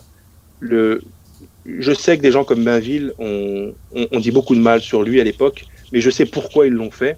Et en réalité, euh, on ne peut pas se mentir à nous-mêmes, ce n'était pas que pour des raisons littéraires, en fait. Euh, c'était d'abord pour des raisons politiques. De la même manière que nous, à notre époque, évidemment, la querelle Zola est dépassionnée maintenant, la psy est crevée depuis plus de 100 ans. Mais par contre, aujourd'hui, nous avons des ennemis politiques et des adversaires politiques. Et même, je, je, je le dis sans honte, même si je trouvais, par exemple, chez un Yann Moix, un talent littéraire que je ne lui trouve pas. Mais mettons que je trouve que j'aurais beaucoup de mal à dire publiquement, oui, mais quand même, il y a, du talent chez Yann Moix, etc., parce que je suis engagé dans une lutte politique, idéologique à mort contre lui. Parce que clairement, son projet de société est le mien. Euh, le mien, c'est la perpétuation et la, vie de la France et de notre culture. Le sien, c'est leur mort, en fait. Donc, le, le combat qui m'oppose à Yann Moix aujourd'hui fait que je ne peux pas, en réalité, dire quoi que ce soit qui cautionnerait un peu, qui donnerait un peu de valeur. Donc, je peux comprendre que Bainville, de son temps, n'est pas pu, en fait, n'est pas trouvé la Mmh. force, n'est pas réussi à dire qu'il y avait des choses intéressantes chez Zola parce que il était engagé dans un combat politique à mort à l'époque. C'est pas mon cas, c'est pas notre cas à nous. Nous, qui parlons aujourd'hui en 2021, on n'est plus en fait engagé dans un combat à mort contre Zola. C'est très dépassionné pour nous. Et voilà, c'est pour ça que je dis que je, je, je, je ne, je ne vais pas fonder mon opinion sur Zola à partir des citations de mes amis politiques de l'époque. Parce que je sais pourquoi ils les ont faites et que c'était pas toujours tellement littéraire. Et je terminerai en fait pour une chose très simple, c'est que je distingue complètement le Zola, l'écrivain, du politique.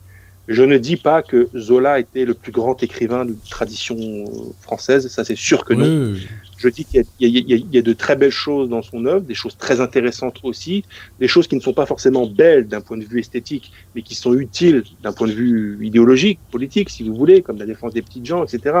Évidemment, c'est cruel de montrer euh, la vie euh, d'Étienne Lantier euh, qui meurt, qui, qui manque de s'étouffer au fond d'une du- d'une mine.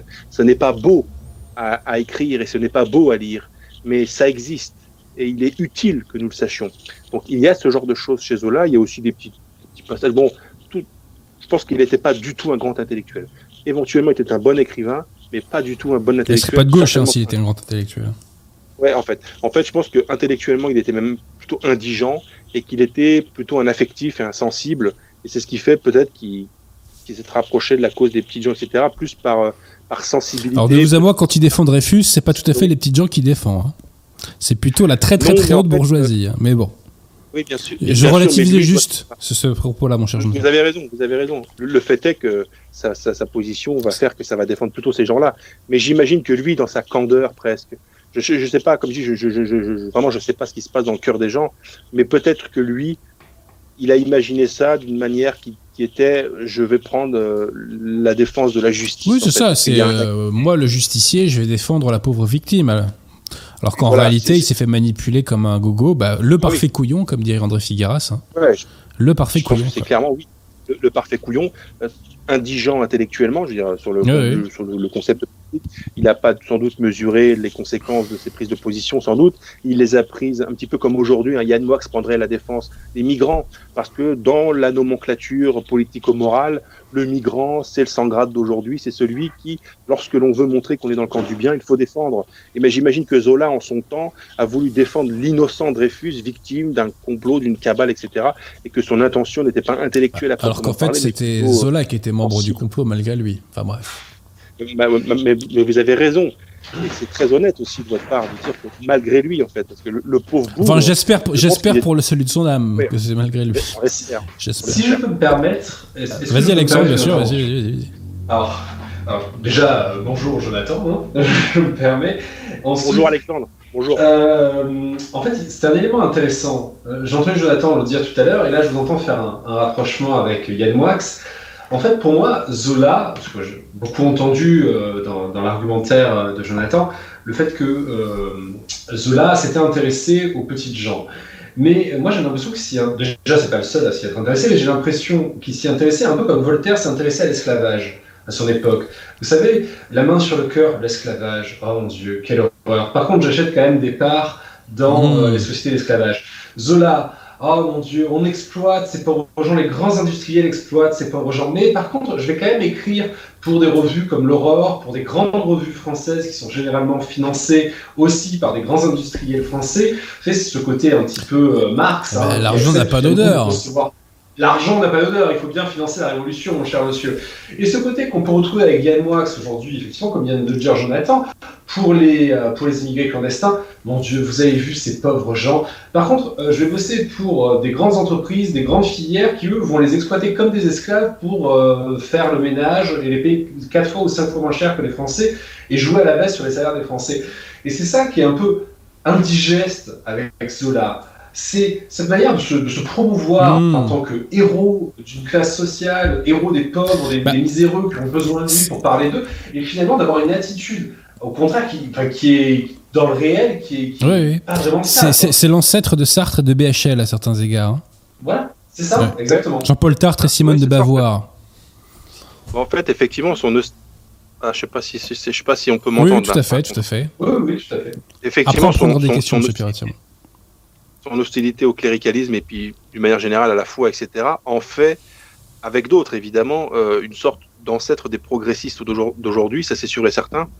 Euh, mais pour répondre encore sur Moix, je pense que Moix partage avec euh, Zola d'être indigent intellectuellement aussi. Et lorsque l'on et lorsqu'on prétend mettre les, mains dans, dans, dans, la tambouille politique, idéologique, prendre des positions, mais qu'on n'a pas la capacité intellectuelle et le recul historique de le faire, eh ben on a vite fait de se faire manipuler. Et il est possible que de la même manière que aujourd'hui, je suis capable de dire que je ne sais pas si Zola avait le souci sincère des petites gens, mais je note qu'il en a parlé, et ça c'est beaucoup. De la même manière que des gens qui aujourd'hui prennent le parti des, sans-papiers, enfin des migrants, etc., peuvent se dire je ne sais pas si Yann Moix a vraiment le souci des migrants ou s'il le fait par intérêt, mais le fait est qu'il le fait et ça me suffit parce que j'ai besoin qu'on le fasse, puisque c'est hmm. ça qui est utile à ma cause, c'est que l'on parle de la cause des petites gens donc voilà, je pense qu'en fait, on n'a pas le luxe aujourd'hui de, de, rechercher l'auteur parfait, c'est-à-dire celui qui stylistiquement, littérairement serait parfait, enfin presque incontestable, qui en plus aurait eu toujours les meilleures intentions du monde, qui n'aurait jamais été manipulé, qui ne se serait jamais trompé, cet homme parfait, qui serait quasiment providentiel et mystique, on n'a pas le luxe de l'attendre en fait. Donc il faut aller chercher chez ceux que nous avons sous la main, ça peut être Zola, ça peut être d'autres, etc. Euh, prendre ce qu'on a en fait et s'en contenter. Et c'est à nous après qui sommes qui essayons d'être un peu moins indigents intellectuellement que Yann Moix et Zola, de construire une pensée cohérente en prenant ici un peu de Mainville, ici un peu de Zola, ici un peu de Maurras, ici un peu de Barès. Et c'est sans doute comme ceci qu'on pourra étoffer, entre guillemets. Euh, mais on n'a pas le luxe d'attendre l'homme parfait, hmm. l'homme providentiel, l'écrivain parfait. Je pense pas qu'on ait le luxe. Écoutez, moi, Barès, euh, je suis un inconditionnel de Barès. Il y a deux, trois petites choses qui me dérangent un petit peu chez lui, c'est sûr.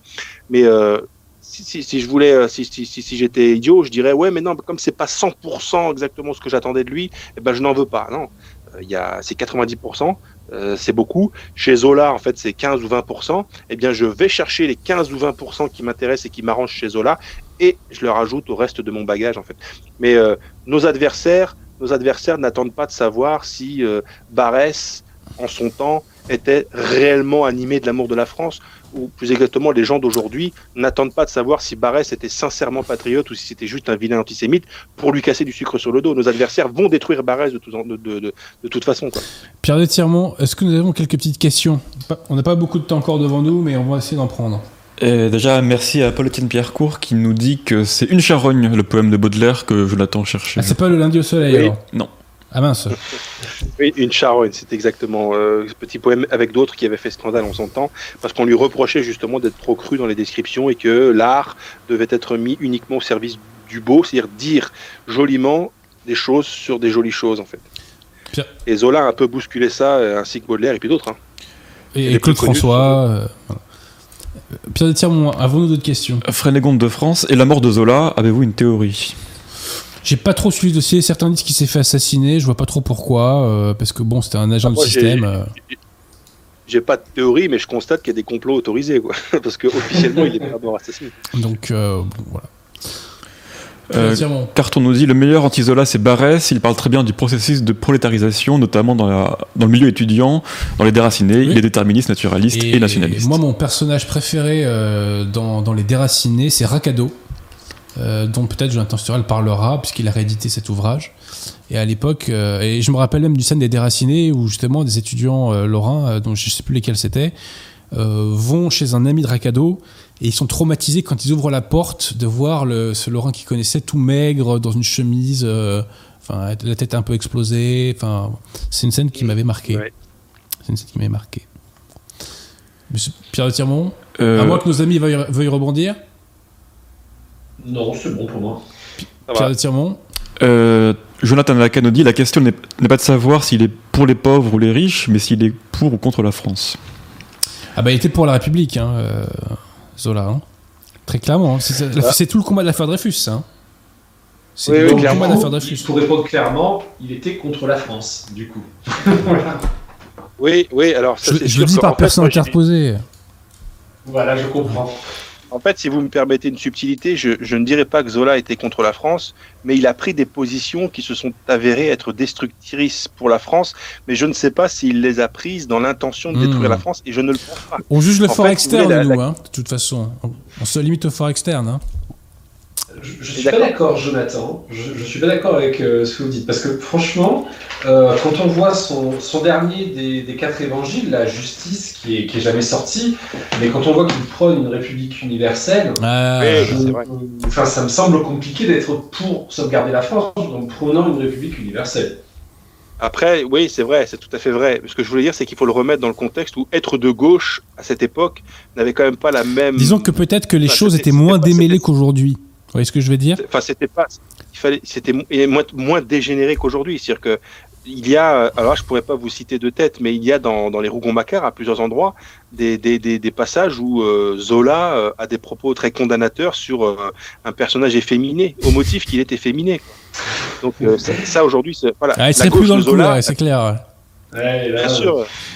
La gauche, la gauche de Zola, c'est pas la gauche de, de Marlène Parce que Schiappa. hein. c'est. Ouais, ouais. Enfin, ceci posé, en revanche, les fondements philosophiques qu'ont défendu Zola me- devaient mener inéluctablement à Oui. cette homosexualité qu'on voit partout aujourd'hui. quoi. Vous voyez Oui, parce que Et qui est c'est- institutionnalisé. C'est une bonne observation. C'est une bonne observation que vous faites tous les deux, parce que Jonathan dit du coup, euh, effectivement, il y a des choses qu'aujourd'hui la gauche euh, a mis dans sa hiérarchie des normes, euh, des minorités acceptables et qu'il faut sauver, que évidemment quelqu'un de gauche de la fin du 19e ne pouvait pas ne pouvait pas mettre dans sa, hiérarchie des normes. Je veux dire, un peu plus tard, on a quelqu'un comme Oscar Wilde, qui est quand même euh, en Angleterre euh, emprisonné pour son homosexualité. Donc on est quand même encore à une époque où euh, on ne peut pas écrire sur ce sujet. Mais il est logique de penser que quand on admet de plus en plus de choses, quand on, quand on brise les fondements d'une société traditionnelle, il est logique de penser que ben, certains vont réutiliser cette œuvre pour plus tard Ouais. justifier euh, le- l'existence de minorités sexuelles qui, euh,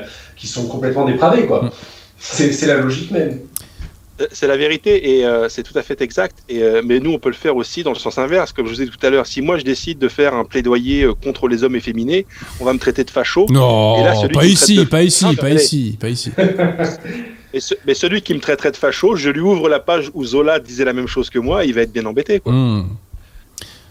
Pierre de Tirmont, est-ce qu'il y a d'autres questions? Une remarque d'horizon pour terminer, si vous voulez. Allons-y. On ne peut pas tomber dans les mêmes travers que la gauche bien pensante et sectaire. Les nationalistes doivent reconnaître le génie et l'envergure des auteurs, même du camp opposé. Alors, je, je suis d'accord, étant précisé que des grands écrivains de gauche, il n'y en a pas 35. hein. Euh, si vous en trouvez 5 grands écrivains de gauche, euh, c'est déjà beaucoup, hein, parce qu'il y a Zola, Anatole France. On, peut le faire. Marlène Schiappa.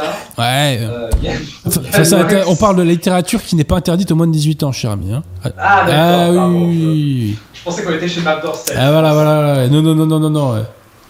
Euh, ouais, Ah, parce qu'on me a, on a quand même au gouvernement euh, une dame qui écrit des trucs porno quand même. Pornographe, Non, oui. Non mais franchement quoi, hein, on, on a des... non mais non, sans déconner quoi.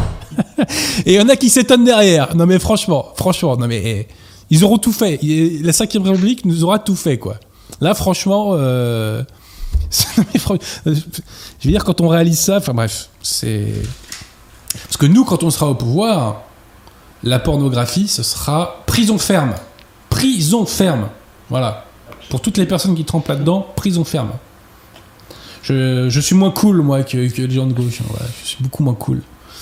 Donc, euh, bref. Mais voilà, alors, 5 écrivains de gauche. Qui vous validez comme écrivain de gauche, messieurs, là? Zola? Alors, pas toi, Alexandre? Mais. euh, allez, Anatole France, parce que comme Les Dieux ont soif, c'est un, grand- c'est un grand livre contre la terreur. Donc, ça, faut quand même le valider. Ensuite, grand écrivain de gauche, messieurs. Rousseau. Non, non, non, écoutez. euh, C'est c'est un peu Aragon. anachronique de dire ça, euh, même si c'est un peu le père de la gauche à certains égards. Mais... Aragon. Ouais, Aragon. euh, ah, j'ai vu Aurélien que j'ai trouvé pas mal à l'époque. En tout cas sur le plan du style.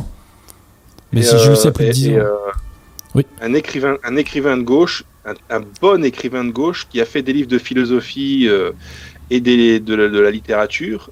Et sa littérature est quand même de très bonne facture, c'est Jean-Paul Sartre. hein. Non, non, non, non, non, non, non. Ah non, ah non, non, non, non, je m'inscris en faux là. C'est pas ça. Là, tout ce. euh, Non, non. Et lisez, Je m'inscris en faux. euh, L'enfance d'un chef ou Ah les- non, l'ai lu. Oh non, j'avais peur, j'avais peur que tu dises ça, Jonathan. J'avais peur que tu dises l'enfance d'un chef. Non, non, non, Ah non, non, non, je, boycotte euh, interdiction aux, aux auditeurs de Radio Oh, Terre de lire Jean-Paul Tartre. Il y avait Eh, vous- Moi, j'ai lu son Non, théâtre, non, non. ça m'est tombé des mains, moi. Ça m'est tombé des oui, mains. bah, peut-être. Moi, ce que j'avais trouvé amusant dans Sauf les mains sales. C'est lui qui a fait les mains sales, je crois. euh, oui, oui, Ça, oui. de mémoire, j'avais trouvé ça pas trop mal, les mains sales. Mais alors le reste, poubelle, poubelle. Jean-Paul Sartre, poubelle. hein. Euh, Excusez-moi, cher ami, hein, mais alors là. euh, Vous n'avez pas cité. Victor Hugo aussi. Ouais, Victor Hugo, exact, ouais. Ah oui. Pour Je m'attendais à 93. ce que vous citiez Victor Hugo, qui, qui a quand même écrit 1793, et Alexandre Dumas. Oh, il était pas de gauche, Dumas, euh, Alexandre. Oh, un peu, quand même, euh, un peu républicain à la fin. Ouais, mais attends, il a défendu. Attends, euh, comment s'appelle Le Chevalier de Maison Rouge, je crois. Oui, non, mais Euh, évidemment, mais il a, il a commencé chez les royalistes. c'est contre-révolutionnaire, ça, Tout à fait de gauche. Il a quand même, il a Ouais. quand même bien évolué à un moment plutôt vers la gauche. euh, D'accord. Peut-être que je connais pas assez le sujet, donc euh, mais à culpa. Pour moi, je demande. Je demande, euh, voilà, l'indulgence. Ouais, donc Zola, sauf pour Alexandre. Euh, Qu'est-ce qu'a-t-on dit donc Euh, Anatole France. On a dit qui déjà La liste de quoi Euh, Victor Hugo et encore deux. Surtout pas Jean-Paul Ah, Tartre, hein, surtout pas, surtout pas. Poubelle, Jean-Paul. Mais c'est- Mais c'est quoi la, c'est quoi la, la, la liste que vous Bah, faites? euh, C'est- cinq c'est- grands écrivains de gauche. ça Cinq, cinq grands écrivains. Ah, Vous avez ah, oublié. Antoven? Oui, Antoven, hein, qui sont- Non, mais vraiment, hein, vraiment. euh. Ah, Monsieur Pirotimo est fier de lui en plus. Non, mais, mais franchement. ouais. Bon, ben voilà, on ne trouve pas. Voilà, donc nous sommes intellectuellement honnêtes. Nous reconnaissons le talent chez les gens de gauche, mais en l'espèce, nous n'avons pas réussi. Après réflexion et après mieux réflexion, nous n'avons pas réussi à trouver cinq grands écrivains de gauche, alors qu'on peut en trouver 50 de droite. Ben, attendez, moi je vais, je vais vous en, je vais vous en, je vais vous en caler un là. Ah, allez-y, euh, Ça va peut-être vous surprendre. Ça va peut-être vous surprendre et je vais le faire grâce à Jean-Claude Michéa qui en avait parlé. C'est tout simplement Flaubert, Gustave Flaubert. Et en fait, Flaubert, si on veut faire la généalogie du minoritarisme d'aujourd'hui, du culte que la gauche euh, nourrit pour les communautés, les minorités, etc. Ça, ça, peut là, par contre, on peut généalogiquement parlant remonter jusqu'à Flaubert, puisque Michéa, Michéa euh, a fait remarquer dans un de ses livres, je ne saurais plus dire lequel, que lorsque l'on parlait à Flaubert euh, des ouvriers, euh, des grévistes, etc., ça lui passait complètement au-dessus de la tête. Par contre, il a eu à un moment donné à côté de chez lui une espèce de campement de, de romanichel, de, comment, de, de bohémien, et il était complètement en extase devant, cette, devant, de, de- devant ces gens. Et, euh, et ça permet de dire, à, ça permet à Michéa de dire que Flaubert, en fait, c'est la gauche caviar, ouais. c'est la gauche caviar de l'époque, c'est-à-dire compl- complètement désintéressé par le sort des petites gens qui sont bien de chez nous, mais en extase complet devant un campement de Alors, je l'ai, je l'ai déjà cité. Il y a une chose que je rends à Flaubert, c'est euh, une de ses formules quand il écrivait à, je sais pas si c'est à sa femme ou à, ou à une de ses maîtresses. Je l'avais cité à ce micro, mais je le répète. Il écrit donc ceci C'est dommage que je ne m'appelle pas Druche, car tu pourrais m'écrire Tu es beau, Druche. C'est drôle. Non? Ah, c'est- ouais, mais, mais comme vous nous la faites à chaque émission. Bah ouais, ouais, ouais, moins- ouais, voilà. Pierre Tirmont l'avait oublié, donc euh, il fallait bien que je la lui rappelle. Bref. Alors messieurs, euh, on va se dire au revoir. Euh, Avez-vous un dernier mot à ajouter euh, sur ce sujet ou sur votre actu ou que sais-je? Bah, en, en fait, si vous voulez, moi, le dernier mot sur, sur Zola, c'est en fait, je maintiens tout ce que j'ai dit, mais je ne prétends pas que ce que j'ai dit euh, s'oppose entièrement à ce qu'Alexandre a dit. Oui, ça complète, ça complète. la- la- le nourrit un peu, l'alimente, sauf sur certains points évidemment cruciaux. Ah, vous n'assumez plus, ça y est, ça y est, vous n'assumez plus là. Si, si, bah, là- si, j'ai Non, je plaisante, que- je vous clash, je vous clash, je vous clash. Normalement, c'est Jean Laporte En fait, qui vous clash. hein. Et c'est beaucoup plus, c'est beaucoup plus sanglant quand c'est Jean Laporte. hein.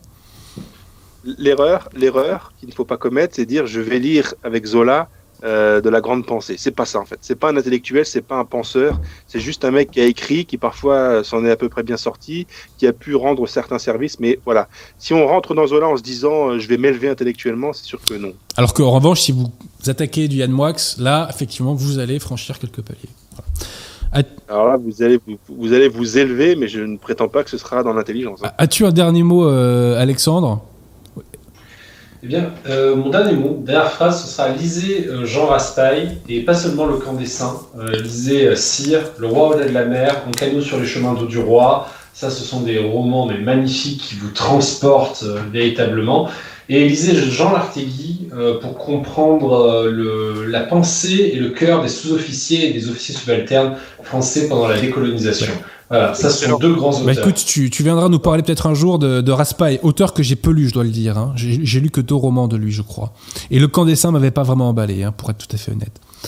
Voilà. Et là, si vous me permettez, il faut absolument que je, je, je, je félicite et que je remercie Alexandre de citer l'Artegui, parce qu'effectivement, l'Artegui, c'est vraiment excellent. C'est Excellent, l'Artegui. C'est très bien. Et, et- pour les raisons qu'il vient de dire, c'est vraiment excellent. Moi qui suis d'une tradition familiale de militaires, euh, quand je lis euh, l'Artegui, euh, vraiment, je, je, je lis l'histoire de ma famille aussi. quoi. Et euh. Alexandre, un dernier mot sur le circuit Richelieu, si jamais tu as une actualité spécifique Bah, Abonnez-vous à la chaîne du cercle. cliquez. Vous qu'à taper cercle Richelieu. Cliquez. euh, Cliquez. Cliquez. Voilà, cliquez euh, pour, pour rejoindre le cercle Richelieu, pour rejoindre la chaîne du cercle Richelieu. C'est entendu, cher ami. Bon, bah monsieur Pierre Tirmont, je vous salue également. Salut Adrien. Et euh, on se retrouvera dans deux semaines euh, pour euh, un nouvel épisode, cette fois-ci, du rendez-vous de la réaction. Voilà. Bon, bah, merci. Merci, Alexandre, merci Jonathan, c'est toujours un Merci. plaisir. Et Pierre de Tirmont, je vous salue également. À bientôt. À bientôt.